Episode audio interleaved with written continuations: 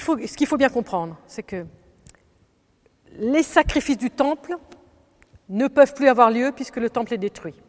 Nous sommes en 70 après l'ère chrétienne. Les prières remplacent les trois sacrifices du temple. Les prières dans la communauté, disons, la synagogue ou dans les communautés. Mais comment on va symboliser euh, sacrifice en hébreu, ça se dit léacrive, euh, sacrifier, léacrive.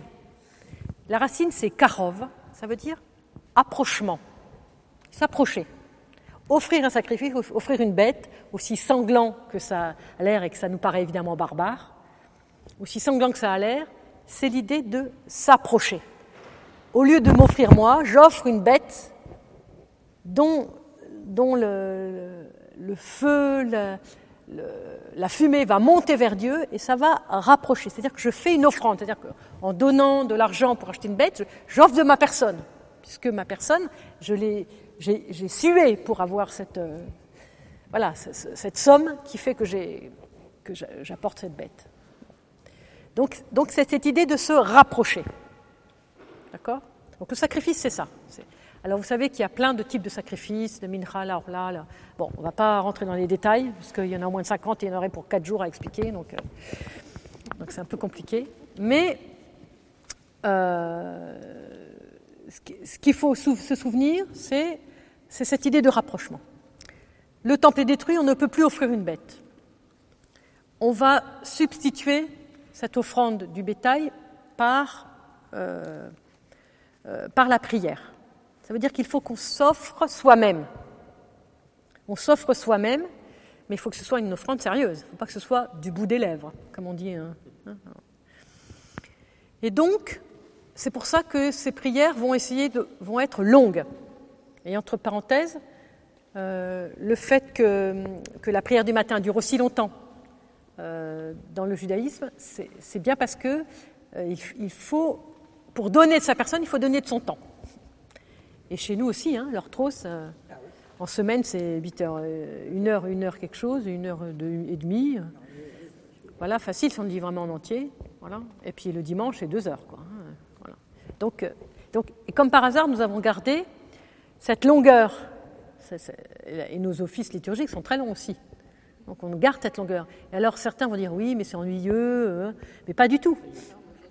Enfin, même si, certains disent c'est long, on s'ennuie, ou oh là là, c'est interminable, etc.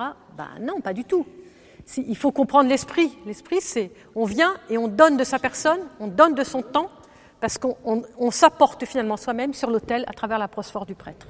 C'est ça, c'est ça. C'est ça le but.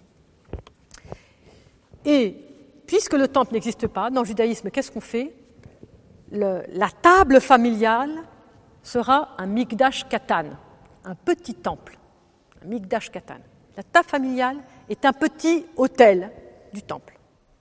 Le père de famille sera comme un petit prêtre. Et tout ce qui va se passer autour de la table sera un rappel des sacrifices du temple. Et c'est très puissant euh, pour des familles religieuses, hein, je, m'entends, bien sûr. Ça veut dire que euh, la manière dont la table est dressée, les prières que le, chef de famille va faire, la manière dont la nourriture va être préparée et consommée, tout ça est en lien avec le, sacrifice du temple. je vais vous donner deux, trois exemples. Le pain, donc c'est pas pour rien d'ailleurs que nous offrons du pain et du vin. C'est que le pain et le vin, c'était une offrande déjà, euh, et elle l'est jusqu'à aujourd'hui, dans la communauté juive, euh, particulièrement Shabbat, tous les jours, mais particulièrement Shabbat. Le pain symbolise l'animal, comme on a expliqué tout à l'heure. Parce que c'est du pain levé et qu'il y a une consistance. C'est pour ça que ce pain levé, et alors vous savez que le Shabbat, il y a ce qu'on appelle la challah, la challah, c'est un pain un peu ovale comme ça, qui est tressé. Et c'est un pain un peu brioché pour qu'il soit meilleur, parce que c'est Shabbat et que donc tout, doit être plus beau, on doit être mieux habillé, manger mieux, etc. Et, euh, et il y a deux pains sur la table, deux pains qui sont recouverts par une sorte de napperon, une nappe, petite nappe. Ils sont recouverts, ils sont cachés. Et euh, on a donc euh, le vin. Le vin, c'est la joie. Hein, le vin réjouit le cœur de l'homme, on le dit assez souvent. Et donc, c'est la surabondance. Le pain, c'est l'aliment essentiel, c'est l'aliment de base. Le vin, c'est la surabondance. On pourrait passer toute sa vie sans jamais boire de vin. On ne serait pas malade, on ne serait pas. On ne peut pas se passer de la nourriture substantielle. Donc, ça, c'est un premier point. Et comment se passe le rappel du sacrifice du temple? Le père de famille va d'abord bénir sur la coupe. Alors ce qui est très intéressant, c'est qu'il bénit d'abord la coupe et après le pain. Donc nous, on a fait l'inverse. Et c'était encore des questions que je voudrais essayer de faire des recherches pour essayer d'y voir plus clair. Pourquoi on a inversé? Il bénit d'abord la coupe. Pourquoi? Parce que le vin qui réjouit le corps de l'homme euh, est, le support, le support matériel de la bénédiction du temps. Le Shabbat, on bénit le temps, le temps est sanctifié. La coupe est le support matériel de cette bénédiction. C'est-à-dire que comme on ne peut pas bénir le temps comme ça, il n'y a pas de matérialité au temps, la coupe va servir de matérialité au temps. Euh, puisque c'est un temps qui va être réjouissant, régénérant, et donc le vin le symboliserait relativement bien. Donc il bénit la coupe. Boré peri agafen. Béni sois-tu Seigneur éternel notre Dieu, maître du monde, maître du monde, boré, celui qui crée, le, boré peri agafen, le fruit de la vigne. Et puis il partage. Donc, alors, à, l'inverse de chez nous, d'ailleurs, quand on fait les litis et tout ça, à chaque fois je pense aux juifs, je me dis, ils doivent nous dire, euh, on ne mange pas tout de suite. Dès que la bénédiction est faite, il faut, il faut en profiter. Il faut en, il faut en profiter parce que la bénédiction est faite, donc Dieu nous le donne, il faut en profiter tout de suite. Donc la coupe est partagée immédiatement. Ensuite, le père de famille se lave les mains. le père de famille, tout le monde se lave les mains, selon un rituel très précis. On verse trois fois d'un côté, trois fois de l'autre. Il y a un rituel très précis avec une bénédiction très précise. Pourquoi? Parce que le prêtre au temple se lavait les mains avant d'offrir euh, l'animal. Il devait être absolument, bon d'abord il devait être habillé d'une certaine manière, etc. Et ensuite, après cette bénédiction de, lavage des mains, le père de famille revient à table et il élève les deux pains. D'abord, il, ouvre, il, enlève, il montre les deux pains et les élève. Et il fait la bénédiction sur le pain euh, qui a fait sortir le pain de la terre. Et à ce moment-là, qu'est-ce qu'il fait? Il découpe le pain et il le sale. Il met du sel. On ne mange pas le pain sans sel. Pourquoi? Parce que les bêtes au temple étaient salées. Pourquoi? Pour les, conserver. Le sel est le seul aliment imputrescible. Et donc ça rappelle cette espèce d'éternité aussi, hein, quelque chose qui, n'est pas, qui ne pourrit pas avec le temps.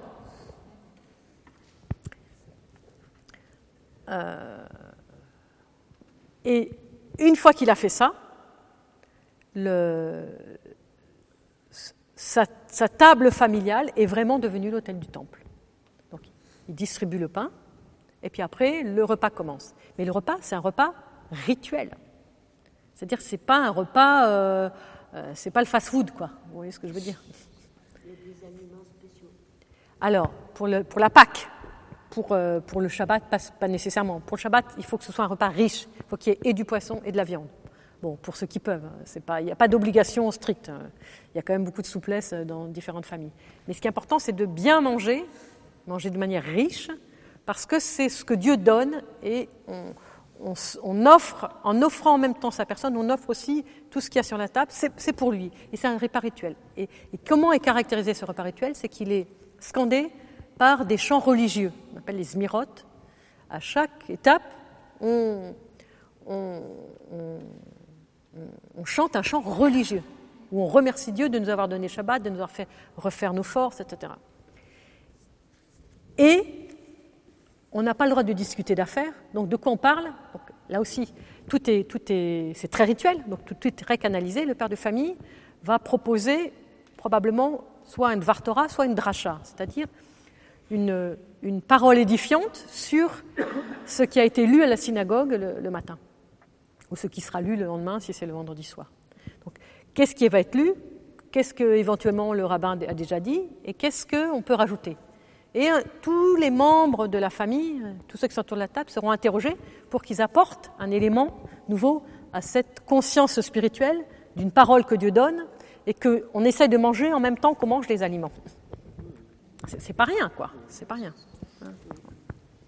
Et tout ça, c'est le rappel du rituel du temple. Si nous regardons bien, notre divine liturgie, elle est aussi le rappel. La première partie de la liturgie, elle est le rappel de la prière de la synagogue, toute la, liturgie de la parole qu'on appelle, euh, voilà, ou, bien tous nos offices, hein, que ce soit l'orthros, les petites heures, euh, euh, tous nos offices sont le rappel de, de cette prière, de cette offrande de nous-mêmes par la prière. Et la seconde partie, c'est euh, davantage qu'est-ce qui se passait à l'hôtel du Temple, mais de manière encore, non seulement encore plus ritualisée, mais encore plus, euh, façon pour nous c'est sacramentel, donc on est quelque chose, on est. Mais si vous savez, je ne sais pas si vous le savez, mais l'habillement du prêtre chez nous dans l'orthodoxie ou en tout cas dans les églises byzantines, c'est celui du temple, du prêtre quand il était au temple. C'est le même, à peu près.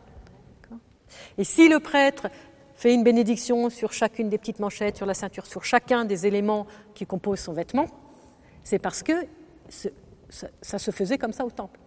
et, à chaque fois, cette bénédiction, c'est soit un psaume, soit euh, un verset. Un verset. un verset Et donc, ça montre bien que, que tout est, tout est euh, finement ritualisé et finement relié à, au temple. Et donc, ce que nous, on a gardé dans la... Et c'est peut-être pour ça que quelque part, on a perdu, entre guillemets, quelque chose au niveau familial, c'est parce qu'on a tout reconcentré au niveau liturgique, dans la liturgie de l'Église, avec les deux parties. Dans le judaïsme, il n'y a plus de temple, donc, euh, donc ça, reste en deux parties, ce qui se passe dans la communauté, dans la prière de la synagogue, et ce qui se passe à la maison. Euh, et qui voilà. Et donc dans une famille religieuse, je peux vous dire que vous sentez l'atmosphère de la maison qui est une maison qui est une atmosphère de prière, vraiment.